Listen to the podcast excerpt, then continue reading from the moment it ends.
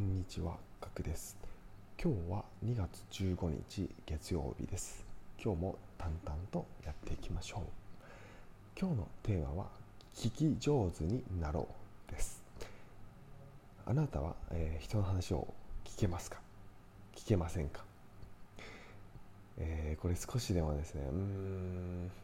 あんまり聞けないかもと思った方はですね、えーぜひ聞いていってください。え聞き上手になると3つのメリットがあります。はい、まず1つ目、えー問題が勝手に解決します。はい、人はですね話すことによって話が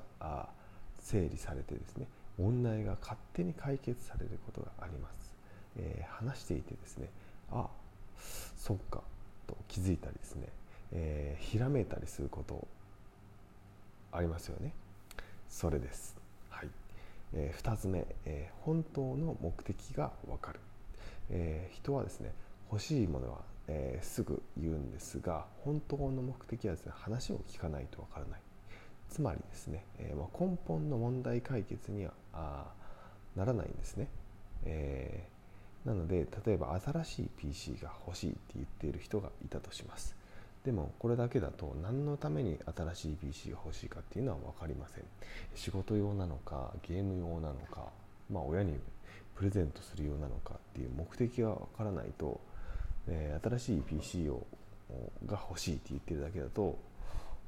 えー根本の問題解決の方法が分からないので、えー特にですね仕事の仕事で、えーお客さんにヒアリングするときには話をよく聞かないと分かりません。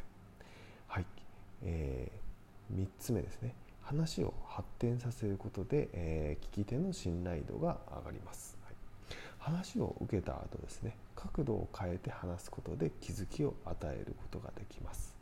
えーまあ、例えばまあ先ほどのま新しい PC が欲しいって言うと言っている人があいるとします。でこれは2つ目の質問でこれなぜ欲しいのか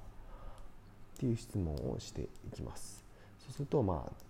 今使っている PC の動作が重いから新しい PC が欲しい、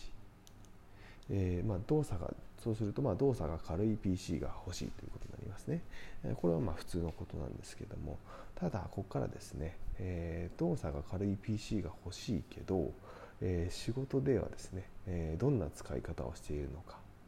持ち運ぶのかとかですね、まあ、プライベートでも使うのかとか。あいろいろ使い方にがあ人によって全然違うと思いますので、まあ、それでも新しい、えー、と軽動作が軽い PC が欲しいっていうのはあると思うんですけども、まあ、やはり金額とかもあると思いますのでその総合的なところで、えー決めていくスペックが必要になってくるので、えーその辺をですね、えー話を発展させていくことで、えー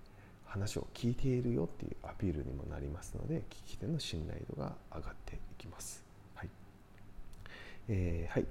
以上3つがですね聞き上手に、えーなると得られるメリットなんですが、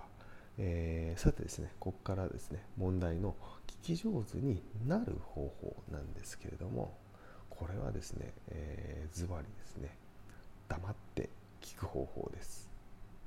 聞くだけです。はいこれだけです。はい、えーちょっと簡単すぎる当たり前な話かもしれないですけどなかなか黙って聞くっていうことはですねハードルが高いと思います。はい、まあ、注意点としてはですね、えー沈黙を怖がらない。これ沈黙してもですね何か話さなきゃって思う人多いと思うんですけども沈黙してもですね大丈夫です。はい、えー2つ目ですね。えー相手に主導権を与えましょう、はい、これ相手の話を聞くので相手よりはまず確実に喋って喋る量は少なくしなければいけません、はい、で3つ目ですね、えー話しやすい雰囲気を作りましょう、はい。えーまあ、例えばですね、まあえー関連している話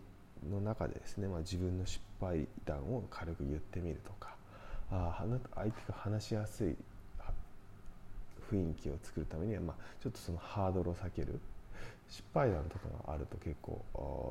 その方法はダメなんだなとかそういうやり方嫌なんだなっていうのがあると思いますので、えまあ、自分の失敗談をちょっと軽く話してみるっていうのはいいと思います。えー、心をえー、開くなかなか関係性が築けてない相手とはやっぱりちょっと心が開きづらいので、えー、そういったあ自分の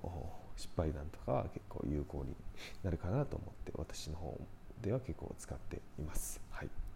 なのでですね、えー、あくまでもそれから相手の話を聞くっていうことがメインになりますので、えー、話すああなたがですね喋、りすぎるとやはり喋、えー、りづらくなる